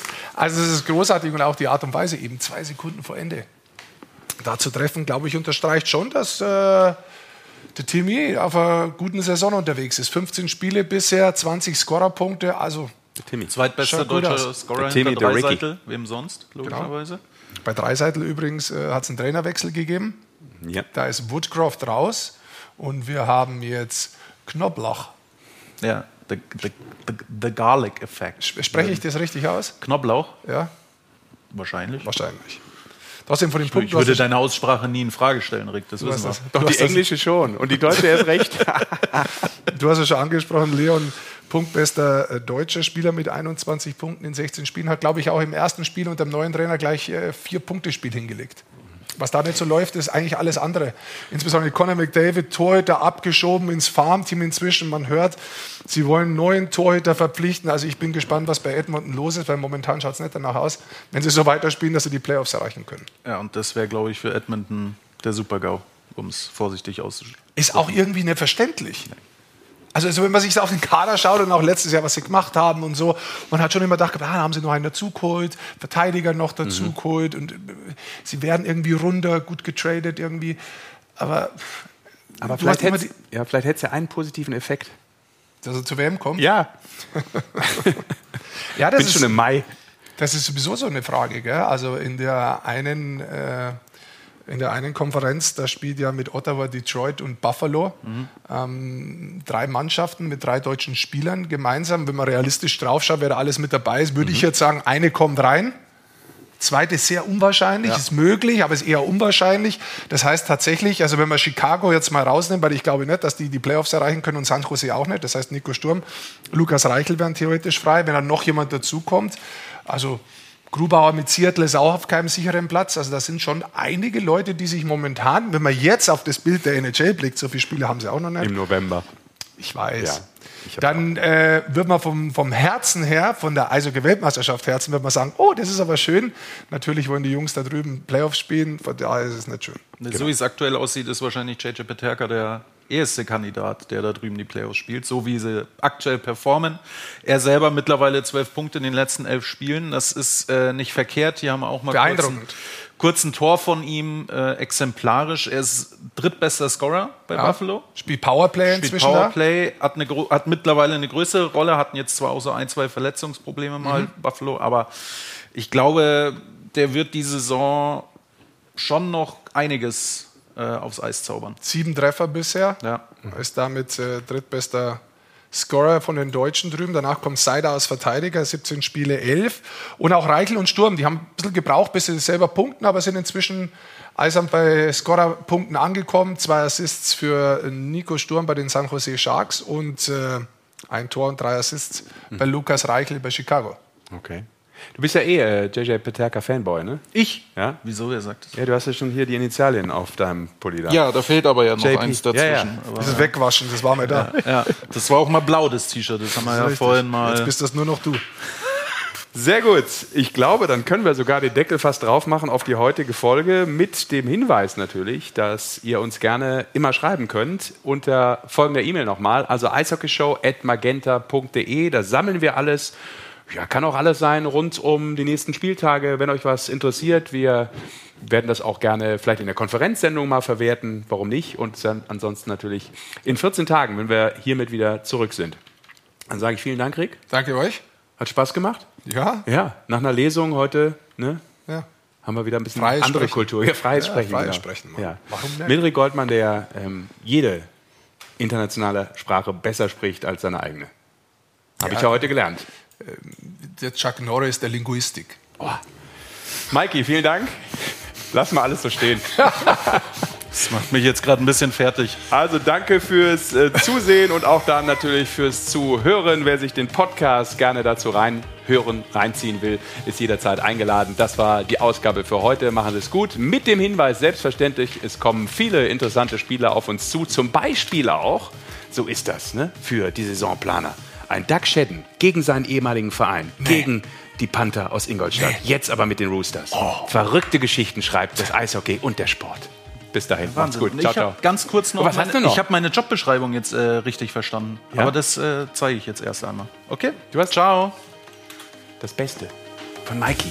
Manchmal muss man eine Überdosis Kultur haben. Es ist eine Weltpremiere. Auch per Mail sind wir erreichbar und das unter der Adresse eishockeyshow.magenta.de. Du siehst, ich habe Tempo drauf heute. Ja. Kein großes Vorgeplänkel. Du hast dich selbst schon überholt. Also ja, zwei Minuten hast du normalerweise den, ersten Mann, den ersten Mann noch nicht einmal vorgestellt. Das hat extrem viel Spaß gemacht. Ich finde es auch schön für die Damen, dass sie die Möglichkeit haben, da in einem größeren ähm, Zuschauer, äh, vor mehreren Zuschauern, vor größeren Zuschauermassen zu spielen. Ist äh, Business Administration richtig? Stimmt das? Genau. Ja. Die Anschlussfrage, wie fühlt man sich dann so als Intellektueller in der Eishalle? ich glaube nicht, dass man sich da irgendwie besonders fühlt. Und dann natürlich auch äh, Alexander Sulzer als, als Co-Trainer und vor allen Dingen auch als Verteidigungstrainer zu haben, war für mich ein, äh, ein großes Argument. Also, Unterstellt mir nicht so viel äh, ich Tiefsinn. Ich Nein, dachte, ich würden dachte, wir nicht tun. Ich dachte, ich drück den Nippel, drückst du die jetzt? Sehr stark, Mikey. nee, ich habe, äh, ich wasche meine Hände in Unschuld. Bachelor habe ich, hab ich gemacht, abgeschlossen in Sportmanagement. Mit Frankfurt hatte ich schon, hatte ich schon lange, lange Kontakt. Sogar letztes Jahr schon habe ich mit Franz öfters mal gesprochen. Ähm, mitten der Saison. So, er hat immer mal an, angesprochen, dass in Frankfurt immer ein Platz für mich frei wäre. Wenn sich der Fritzi mal festbissen hat, dann bleibt er dran. Ja, das ist so. Von der, von der Ansprache ist das ein, ein sehr klarer Mann, der sehr geradlinig auch auf die Spieler spricht. Macht in der Situation Sinn. Genau, und deswegen macht es in der Situation für mich Sinn. Knoblauch. Ja, the, the, the, the Garlic Effect. Spreche ich das richtig aus? Knoblauch? Ja. Wahrscheinlich. Wahrscheinlich. Trotzdem von den Punkten. Ich würde deine Aussprache nie in Frage stellen, Rick. Das wissen wir. Doch die englische schon. Und die deutsche erst recht.